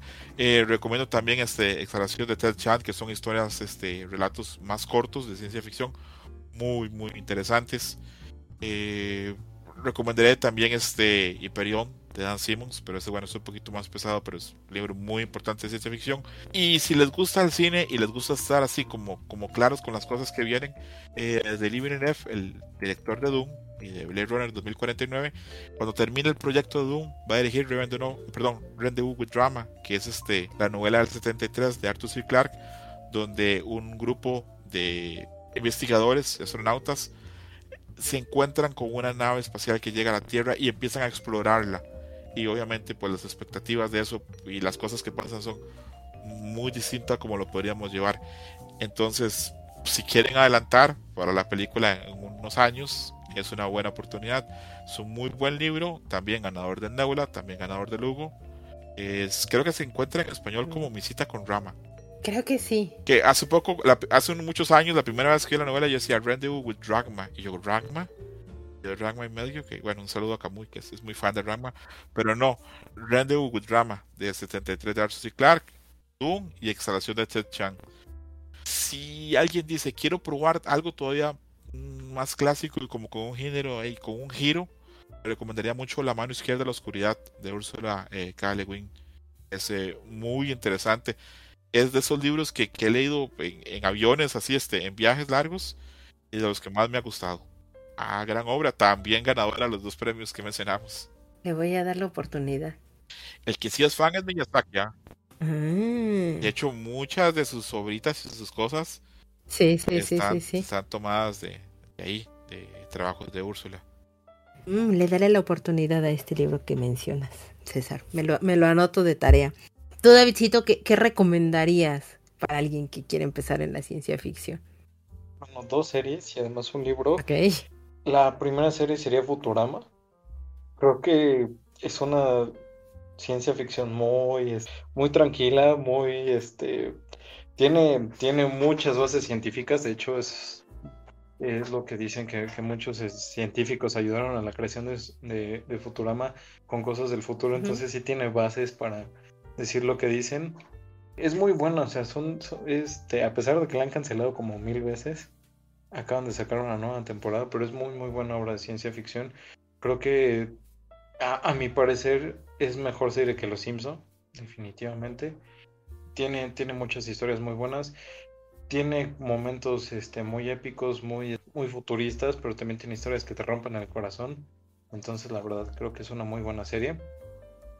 Ya si se quieren ver un poquito más actuales, este Rick y Morty, que también es mucho de ciencia ficción y también trata de viajes entre dimensiones y demás, en- entre algunas otras cosas. Incluso hay, hay un cameo de Futurama en Rick y Morty. Esas dos series las recomendaría. Y yo creo que yo me iría más por los clásicos en cuanto a libros. O sea, sí les diría que pudieran leer Crónicas Marcianas o que pudieran este, leer Sueñan los androides con abejas eléctricas. Creo que son libros no tan complejos para, para empezar es- en la ciencia ficción. Que, no, que, son libros ligeritos que puedes ir disfrutando poco a poco. Dune me han dicho que es un muy buen libro, pero siento que está muy choncho. Entonces ahí sí no sé. Y, y además de que, bueno, ya si te empiezas a meter a Dune y César no me dejará mentir, hay como muchas variantes para leer Dune, lo- los originales, los textos de no sé quién, el texto de no sé qué. Entonces creo que ahí está un poquito más denso el asunto, pero también creo que es una buena opción.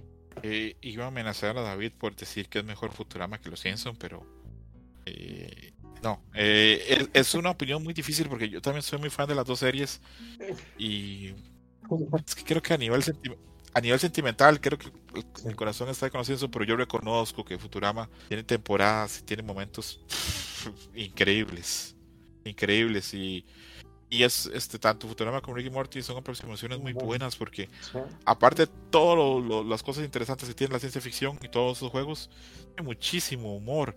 Entonces, este, son pues productos súper disfrutables y súper accesibles. Eh, con lo de Doom, yo no creo que Doom, el primer libro, sea un libro difícil de leer. Creo que el inicio puede ser lento, pero bueno, hay miles de libros que son así.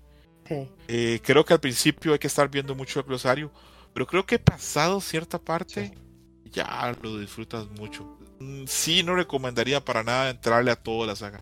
Yo diría, quédense en el libro 1, nada más, o vean la película y quédense así, pero eh, son múltiples los caminos y yo nada más señalo como el que yo creo que sería el mejor.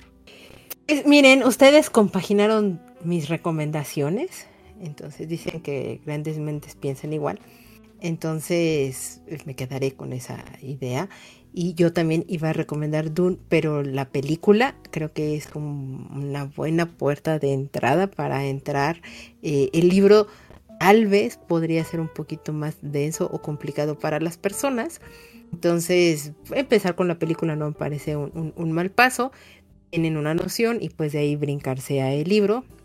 Y mi recomendación iba a ser también Crónicas Marcianas, sobre todo porque como son pequeñas historias, o sea, son, son cuentitos que, que te van narrando pues este descubrimiento y, este, y esta exploración a Marte, que al final del día sigue siendo como, pues, no sé si el imaginario colectivo de que se pueda habitar o no, pero bueno, lleva muchos años la gente explorando eh, ese planeta. Eh, Bradbury te lleva muy de la mano en ese libro, te, te es fácil, te es muy amigable y entonces por esa razón siento que lo puedes disfrutar, te puedes dar una idea. No están entre, o sea, interrelacionadas entre sí las, las propias historias, pero a la vez sí tienen un poco de evolución. En, el recorrido eh, y lo disfrutaría la gente, se daría una idea amplia de, hacia dónde empieza a caminar un poco la ciencia ficción y pues de ahí, como dijimos, pasitos de bebé e ir pues recorriendo poco a poco alguno de estos eh, contenidos para que nos platiquen pues si ya han leído alguna de estas recomendaciones o si tienen alguna otra que nos quieran dar. Y bueno, pues no sé si quieran concluir con algo en particular sobre la ciencia ficción. Eh, bueno, no sé si, si quiere decir, pero yo sí quiero mencionar que la ciencia ficción es un género riquísimo y que tiene posibilidades literarias que tal vez otros géneros no permiten. Algo que yo no hemos mencionado para acá es que todo ese futurismo que tiene todo esto también funciona como, como una posibilidad como advertencia para posibles escenarios y cosas este, catastróficas que pueden pasar. Eh, estoy muy necio con Doom, pero en Doom hablan mucho de eso realmente de cómo podemos confiar mucho el poder en, en solo una figura, ya sea un cautillo una figura mesiánica, tiene consecuencias, eh, consecuencias muy pesadas. Aparte de esto, creo que la literatura de ciencia ficción ayuda a la gente a ser más imaginativa. No de un día al otro, pero leer ciencia ficción poco a poco va dando paso a eso.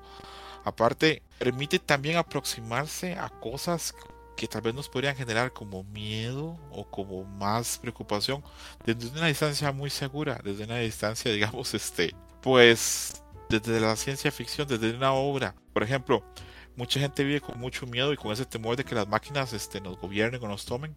Bueno, la ciencia ficción tiene mucho de eso y pueden este, aproximarse a eso sin tener que pasar como que un mal rato. Y sobre todo para mí lo que tiene la ciencia ficción enorme es que es un gran what if eh, lo que mencionamos, este, se libera las ataduras y permite pues ir por caminos este, desconocidos totalmente y abre posibilidades. Y muchas veces dentro de esas posibilidades aprendemos mucho de nosotros mismos. Repito, como en Crónicas Marcianas, que a pesar de que ya están en Marte y enfrentan otro montón de, de problemas que tal vez no tenemos en la Tierra, hay problemas que van con nosotros y van a estar presentes siempre. Entonces, por eso yo soy un consumidor de ciencia ficción y le recomiendo a la mayoría de la gente que aunque sea un poquito de vez en cuando consuman material de ciencia ficción. Yo no agregaría nada más que creo que lo hemos dicho muchas veces en, el programa, que si algo tiene la lectura es que te permite vivir una vida más allá de, tu vida por medio de, de, las páginas y la historia que estás compartiendo con los personajes. Y creo que una buena manera de vivir el futuro es leyendo ciencia ficción. Ya lo dijeron ellos, no puedo agregar muchísimo más de eso, solo tengan la apertura, tengan la oportunidad y platíquenos y coméntenos para ver si ustedes ya han leído cosas de ciencia ficción, si tienen una obra predilecta, un autor favorito o bien con qué libro les gustaría empezar a caminar en el mundo de la ciencia ficción. Y eso nos lo van a dejar en nuestros comentarios que como ahorita tenemos varios comentarios, no muchos, pero sí tenemos algunos comentarios, Davidcito. Entonces eso me da mucho gusto y si quieres empezar con el primer comentario. Sí, claro, Marcos862 nos deja el siguiente comentario que dice, la ciencia ficción es mi género favorito, la mayoría de los libros que leo son de este género y aún así siento que me falta por conocer muchísimo. Y sí, de repente te empiezas a aclarar en algún que otro género y te das cuenta que es un mar totalmente inexplorado y cada vez te dan ganas de leer más. Es correcto. Entonces, pues muchas gracias por compartirnos que es tu género favorito y esperemos te guste cómo quedó este capitulito, que es hablar muy en general de por qué nos ha gustado o por qué a nosotros nos ha gustado la ciencia ficción. El siguiente comentario nos lo deja nuestro amigo Adam, que le mandamos un saludo muy grande, y él nos dice, me gustó que en el capítulo pasado se enfocaran únicamente en la novela de Sueña los androides con ovejas eléctricas, ya que al no leerla me pareció fascinante cómo la describían con conceptos que la película casi no toca o los deja entredicho. Fue un episodio que disfruté mucho por la manera tan general en que hablaron del libro que invita a que se lea o se relea. Ahora les dejo mis preguntas. En el libro se deja la pregunta abierta de si Descartes es un androide como la película o si en definitiva da la respuesta. Yo tuve la misma pregunta el... una vez que acabamos de grabar el episodio pasado y la conclusión a la que llegamos es que no, no te deja abierta la pregunta. Coincido. Eh, yo creo que, que no la deja. Aunque les doy muy honesto. Yo soy un gran fan de la película y el libro me cuesta más. Lo he leído, lo he leído un par de veces, pero me cuesta bastante más esa es de las pocas veces que yo digo, prefiero la película al libro. Espero no estar cometiendo acá una herejía con ustedes, pero es este mi opinión. No, no, no, no, no. Todas las opiniones son más que bien recibidas. Eh, ay, a mí me gustan las dos. He disfrutado la película y el libro, o sea, cada una me entrega algo y me enriquece uno a la otra. Ahora que, que recién le, releí el libro y todo, sí me gustó y tengo pendiente ver la película. Según la iba a ver el fin de semana, pero la vida adulta y así. Pero ya la has visto, ¿verdad? Ya, ya, ya, ya, ya. He visto ah, las dos películas. Hubiera dicho, no, César, no, para que te diera un microinfarto ahorita. Pongo a llorar problema. Pero no. pero no, no, no. Eh, pero sí, sí deja la respuesta, Adam, y te invito a que lo leas el libro. Creo que lo disfrutarías también muchísimo. Eh, otra pregunta que nos deja es, ¿llegan a tocar en el libro temas de Blade Runner 2049? Yo creo que no, hasta donde recuerdo no. Bueno, a ver, algún que otro tema sale a colación, pero eh, Blade Runner 2049 es material totalmente original, me parece. Sí, sí, es, es totalmente original. Tiene algunos destellos y tiene algunas pequeñas cosas que sí llegan a mencionar y que hay una plática y demás, pero que no es totalmente relacionado ligada a el libro. Es algo que se viene tocando desde la película anterior, pero no, es totalmente, totalmente nuevo. ¿Tú ya viste 2049, Davidcito? No he visto la primera, eh, sí le voy a dar un microinfarto a César, pero según yo no, no toca nada relacionado les recomiendo que la gente vea las dos. La primera es maravillosa y 2049 es tan buena que hasta Dave Batista actúa bien. sí. Ok. Y eso ya es un milagro. Es un milagro. Y la última pregunta que nos deja Adam es, ahora que hablarán de libros de ciencia ficción, ¿han leído el juego de Ender? ¿Les gustó? Eh, es de los libros que más he leído en mi vida. Probablemente este libro, el juego de Ender. Me gusta mucho, pero creo que lo que me pasa con el juego de Ender es que eh, a mí me gusta mucho, pero estoy casado con una mujer que le encanta. Entonces, Tengo, una, relación este, compleja con, con, el libro. A mi esposa le fascina el, juego de Ender. Se siente identificada en muchas cosas con, con, Ender. Y eh, yo la película, me gusta tanto el libro que la película la, puse y llegué hasta la, pude ver hasta la mitad. Este, Cuando llegué a la mitad dije, no voy a ver esto, ¿no? y ya simplemente pues apagué el reproductor. Eh, pero bueno, supongo que habrá gente que le guste y que la disfrute mucho y es totalmente factible, no, no tiene nada de malo. Pero sí, puedo confesar que a mí me gusta bastante el, juego de Ender. Eh, hay cosas incluso del juego de Ender que he tratado como de aplicar como en mi vida, sobre todo maneja un, un manejo muy interesante un concepto de cuándo tomar una decisión brusca para cortar un problema o para, para algo que, que, si no se corta ya, luego va a generar un montón de problemas que puede parecer muy brusco, muy feo ahorita, pero que si lo haces ya, todos los aspectos del juego de Ender me gustan mucho y he intentado incluso incorporarlos en mi vida. Entonces eh, ahí le doy los dos pulgares y le mando un abrazo bien grande a Adam, diciéndole que yo también este, soy fan del juego de Ender. Y fíjate que ahorita escuchándote, César, sería un libro que yo recomendaría a la gente que quiere empezar en ciencia ficción. ¿Verdad?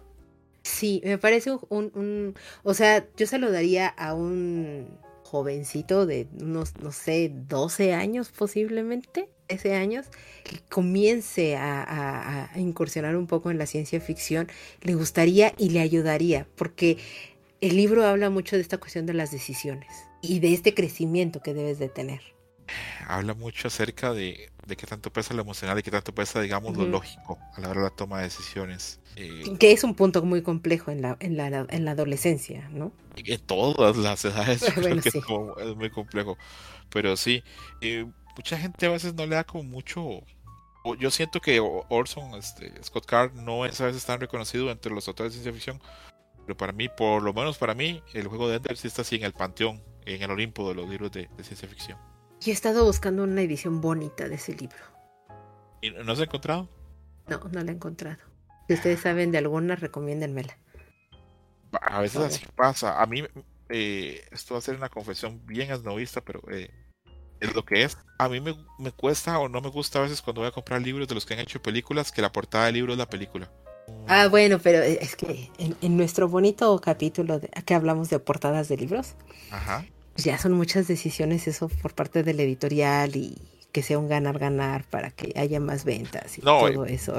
Por, supuesto que a, nivel este económico es muchísimo más atractivo, incluso es mucho más atractivo poner ahí a Zendaya y a Timothy Chalamet este, en el desierto que solamente poner Doom y un eh, ahí este un gusano partiendo el desierto en dos. Entonces, eh, a nivel comercial, exactamente lo entiendo. Lo entiendo mil por mil. Sí, pero rompe totalmente. Entonces, eh, platicamos mucho de eso, los invitamos de verdad a que vayan. De hecho, nuestro amigo Adam participó en ese bonito capítulo de portadas de libros y pues los invitamos totalmente a que lo escuchen también. Regresando a la pregunta de Adam, es como yo lo leí, me lo prestaron al, me lo prestó creo que eh, el chico este que me, que me hablaba de ciencia ficción en la preparatoria y ahí lo leí, pero yo por eso no tengo mi copia y no he conseguido una. Luego si alguien sabe, apiádese de esta alma. Mándenme el link o lo que sea para ver una edición bonita de ese, de ese libro. No lo he leído, pero ya después de lo que escuché me dan ganas de leerlo. Está lindo. Me, me, falta de repente un poquito de, es muy, lecturas. creo que es como el libro perfecto para introducirse en la ciencia ficción, la verdad, ahora que lo pienso, porque habla, habla de un niño que tiene unas condiciones especiales, es un niño dotado, pero que a la vez no basta con el talento, tiene que saber ponerlo en, posición y la historia que cuenta, el, background, todo lo que cuenta atrás es, muy muy interesante. Eso sí, y confieso, y también le confieso a Dan, soy muy fan del primer libro. Acá, al igual que Doom, acá me bajo cuando termina el primer libro. No sigo más la saga. Lo más que continúa todo eso se me hace como tedioso y como difícil. Hay gente que le fascina, por lo menos a mí no. Mm, válido, válido. Pero sí, o sea, te digo ahorita que leí la, y pese que ya había puesto la pregunta en el guion, hasta ahorita que leí la pregunta y lo dije en voz alta, dije, claro, Juego de Ender me parece una buena, o sea, una buena primera lectura para acercarte al género. Eh, Davidcito, ¿nos lees el último comentario? Es de Janet, que nos dice, aquí mis comentarios para el siguiente capítulo. Definitivamente Manu es mi invitado favorito en su programa y es un libro que voy a leer. Si no han leído a Isaac Asimov y Julio Verne no tienen derecho a leer ciencia ficción. No es cierto, pero si no lo han leído, háganlo. Gracias a ellos dos, este género es de mis favoritos. Y sí, sí recuerdo en algún momento haber leído a Julio Verne siendo niño. Julio Verne es un gran clásico eh, y que ha hecho cosas muy maravillosas. También puede ser una buena manera. Eh, recuerdo que yo lo leí, o bueno, en, en, la primaria, si no mal recuerdo, fue en la secundaria tal vez que nos dejaban leer algo de Julio Verne y ahí lo vi y bueno, yo lo sentí un poco más de fantasía, digo ahorita que lo estoy pensando. Qué, qué difícil hablar de Julio Verne y no catalogarlo como alguien que realmente sí tuvo acceso a, ver el futuro, porque la forma en que se adelanta y la, la, generación de sus historias eh, para mí es brillante. Debe ser de los, de los actores propiamente como de ficción eh, más interesantes y más originales. Yo a veces en algún momento me, me cuestiono. ¿Han visto que siempre hay gente que cuestiona la existencia de Shakespeare y dice que tiene que haber sido varias personas escribiendo las obras, que no era solo una? Sí, sí, a, veces yo pienso, ¿será que Julio Verne le tomaba ideas a un grupo de personas o algo? ¿O sería que todo se le ocurrió a él? Porque repito, son muchas historias y muy buenas. Pero bueno, este, hay gente que, que nace ahí eh, tocada con la varita. Luego estaría luego H.G. Wells y otros autores geniales también que también tuvieron esa capacidad. Entonces, eh, simplemente mi admiración y mi respeto a Julio Verne, un actor increíble. Y con otro actor que menciona Janet, este, eh, Isaac Asimov, pues un monstruo, un monstruo totalmente. Eh, mm, creo que, que nunca va a quedar mejor un, adjetivo, un fundador de, la ciencia, de la ciencia ficción, de, de sus ámbitos y su influencia es tan grande que gente que no sabe nada de ciencia ficción o que cree no saber nada de ciencia ficción entiende normas y entiende conceptos eh, que él generó, que propuso en sus obras. Es, es un, no me parece de los primeros acercamientos que, que, yo daría, o sea, leer a Asimov, sino eso ya sería un poquito más adelante, que ya vayas más adentrado en, en el género, pero sí es un autor que deben de leer. Lo dijiste atinadamente, es un fundador. Guiño, guiño. Nada sutil fue, perdón, pero bueno, así salió. Me parece perfecto. Y pues muchas gracias por todos los comentarios. Nos encanta leerlos, que compartan con nosotros sus gustos, lo que recomiendan, lo que no recomiendan también. De verdad agradecemos infinitamente a todas las personas que se dedican un poco de su tiempo para que nosotros podamos leer aquí sus comentarios. Con muchísimo gusto lo hacemos. Saben que lo pueden dejar desde tiposmóviles.com y ahí está el enlace a nuestras redes sociales. Y por supuesto también agradecer a nuestro querido invitado César que tomó de su tiempo para venir a platicar aquí con nosotros de ciencia ficción. Entonces César, de verdad, muchas, muchas gracias. Un placer, Caro, y un placer este, con David. Eh, muchas gracias a la gente que escuchó el programa y ojalá, repito, le den este, la oportunidad de probar este, más obras de ciencia ficción. Eh, es un género muy amplio, eh, hay muchas vertientes y hay para casi todos los gustos, entonces tener miedo, hay aproximarse. Eh, por dicha, muchas obras de esas clásicas tienen precios muy accesibles ahora, tanto en libros electrónicos o físicos, entonces eh, no hay excusa para no aproximarse a la ciencia ficción, ya sean libros, ya sean películas, eh, repito, ahora sobra eh, el acceso a esas obras y repito, muy contento de haber participado, ojalá alguien que escuche el programa pues le quede ahí como que una espinita o un deseo de leer más de ciencia ficción o ver más de ciencia ficción. Esperemos y cruzamos los dedos porque así sea, César. Y por favor, danos tus generales, donde te encuentran, te escuchan, todo lo que quieras decir. Tengo un podcast muy, muy, muy humilde, pero que hacemos con mucho cariño, eh, que se llama Dream Match. Tenemos este, ahí hablamos de series, hablamos de anime, hablamos de eventos de juegos, este, por ejemplo, exhibiciones o eventos de juegos de pelea. A veces tocamos temas of the record, como estamos, este, por ejemplo, ahorita en preproducción de un programa que va a ser así como anécdotas de cine, eh, cosas que nos han pasado viendo al cine o durante la, durante la sala, durante la proyección. Eh, tenemos programas a veces hasta alguien que ha contado historias de cómo ha perdido peso. Tenemos historias de programas de cosas de que regalos que nos dieron que no nos gustaron. Es un programa muy variado. Eh, pero, pero bueno, estamos trabajando eh, en general este el programa número 100. Estoy viendo a ver si consigo a Caro. Eh, si logro si logro sufragar, si logro poder pagar el fichaje para que para que nos acompañe un día de estos, entonces ahí lo pueden oír. Estamos en Apple, estamos en Google, estamos en Spotify, Dream Match, así como encuentro soñado. Y me pueden encontrar en Twitter con la cuenta arroba dos escrotos. Sí, yo sé que el nombre está feo, pero bueno, así es en la historia. Larga, pero así es. Arroba dos escrotos. Por dichas, por lo menos, si es feo, es fácil de recordar. Eh, me pueden este, localizar por ahí, me pueden escribir, me pueden preguntar. Y eso sería todo. Aprovecho la oportunidad para saludar a toda la gente que graba Dream Match conmigo. Un abrazo y ojalá estén muy bien. Escuchen a César, de verdad, su programa es muy entretenido. He tenido el, honor de participar en él, que me ha invitado, y yo uh, con muchísimo gusto este, para platicar y dar ahí unas cuantas opiniones, no, no sé si válidas o no, pero bueno, son mis opiniones. Y muchas, muchas gracias César por venir a grabar aquí con nosotros. El placer fue mío.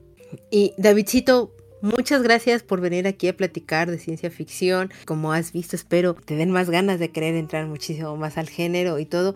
De verdad, de verdad, adoro grabar contigo. Yo también adoro grabar contigo, Caro. César, como siempre, es un placer escucharte y grabar igual contigo. Y por favor, haznos el honor de, estar más seguido por este lado. Gracias, David. Un placer estar acá. Me preocupa que si vuelvo acá voy otra vez a empezar otra vez a hablar de Kimetsu no Yaiba. Pero, pero bueno, eh, la tentación siempre está ahí. Por favor, por favor, digo, aprovechando que ya anunciaron que el último arco van a ser varias películas en vez de una serie. Sí, ahí eh, está el tema.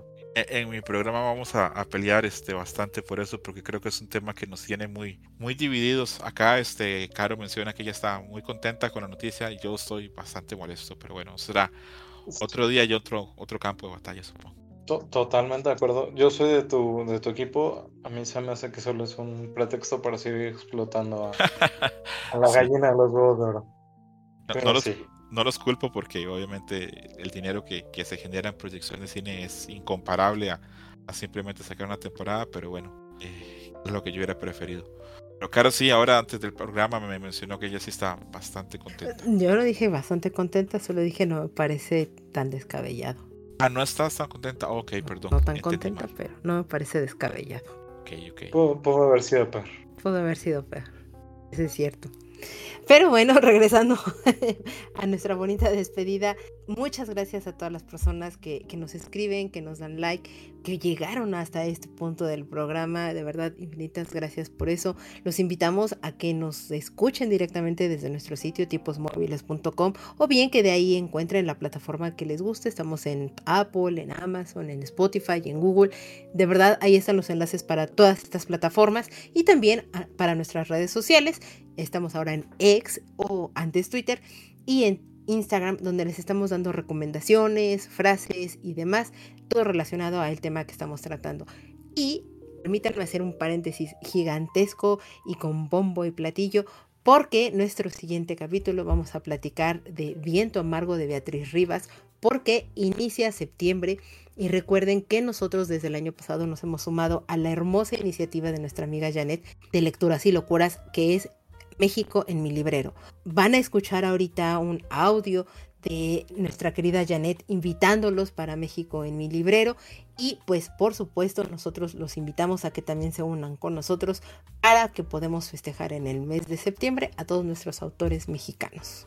Jan, ya se acerca septiembre y entonces ahí empieza la bonita iniciativa que iniciaste llamada México en mi librero. Cuéntame por qué es tan importante y qué debemos de hacer. Sí, Caro, ya se acepta septiembre. Estoy muy emocionada. Es, es mi mes favorito en, por muchas cosas porque voy a comer chiles en nogada, pero también para celebrar con toda la comunidad lectora esos escritores que tenemos en nuestro país. Muchas veces yo por un momento creí que la iniciativa no era tan importante porque dije, no, pues es que sí se lee y después me di cuenta que, que no, que sí es importante resaltar esas letras mexicanas y, no, no solamente leer los clásicos como Octavio Paz, Carlos Fuentes, Ángeles Mastreta, que digo son maravillosos, a mí me gustan, pero también esas propuestas de, lectores jóvenes yo a raíz de que empecé esta dinámica he conocido autores maravillosos que ahora se han colado en mis favoritos y la verdad es que me gustaría que, que, todos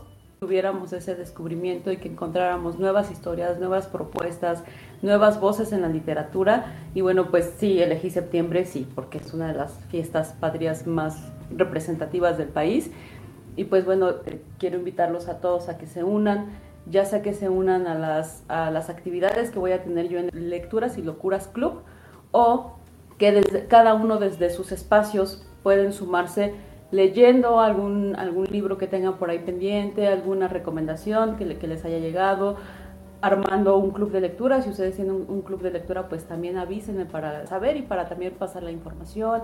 O si ustedes ya leyeron a, algunos escritores y quieren que lo lea porque les parece una gran recomendación, nada más me etiquetan, usen el hashtag México en mi librero. Es el tercer año consecutivo que se hace, entonces ahí se han estado, con ese hashtag se han estado quedando las recomendaciones que año con año se van sumando y pues bueno, yo siempre he dicho que el país tiene cosas maravillosas, pues nada más hay que resaltarlas, hay que resaltar lo bonito que tienes, que necesitan ser vistas por todos, que México es muy importante en las letras, en la música. Y bueno, pues como estoy dirigiéndome a la comunidad lectora, pues vamos a leer mexicanos, vamos a leer todos esos libros, vamos a recomendarnos entre todos. Y bueno, pues mi sueño sería algo así como que Instagram se inundara de, de recomendaciones de escritores y escritoras mexicanas. Y pues nada, es eso, Caro. Pues es eso y es una iniciativa muy bella, Janet, muy bonita eh, el hecho de querer resaltar a todos estos autores mexicanos y como bien dices, no nada más quedarnos con los clásicos, sino con estos nuevos autores que ahorita se presentan, que están eh, exponenciando su trabajo y que las propias editoriales lo estén haciendo. Entonces invitamos a todas las personas a que se sumen a esta maravillosa iniciativa con el hashtag México en mi librero. Eso es como muy importante para que entonces así todos conozcamos nuevas recomendaciones, nuevos autores o incluso podamos releer a autores que ya habíamos visitado en algún momento, pero sobre todo darles este impulso a los autores mexicanos en el mes de septiembre con México en mi librero. Muchas gracias, Jan. Muchas gracias a ti, Caro. Vamos a comenzar nosotros a dar las recomendaciones en el mes de septiembre de estos autores mexicanos que nosotros queremos que la gente conozca y reconozca y por supuesto que también nos envíen todas estas eh, recomendaciones con el hashtag México en mi librero. Así que ya lo saben, únanse a esta gran iniciativa y los estaremos esperando. Yo soy Carolina, no me queda más que despedirme y nos vemos hasta la próxima. Nos vemos.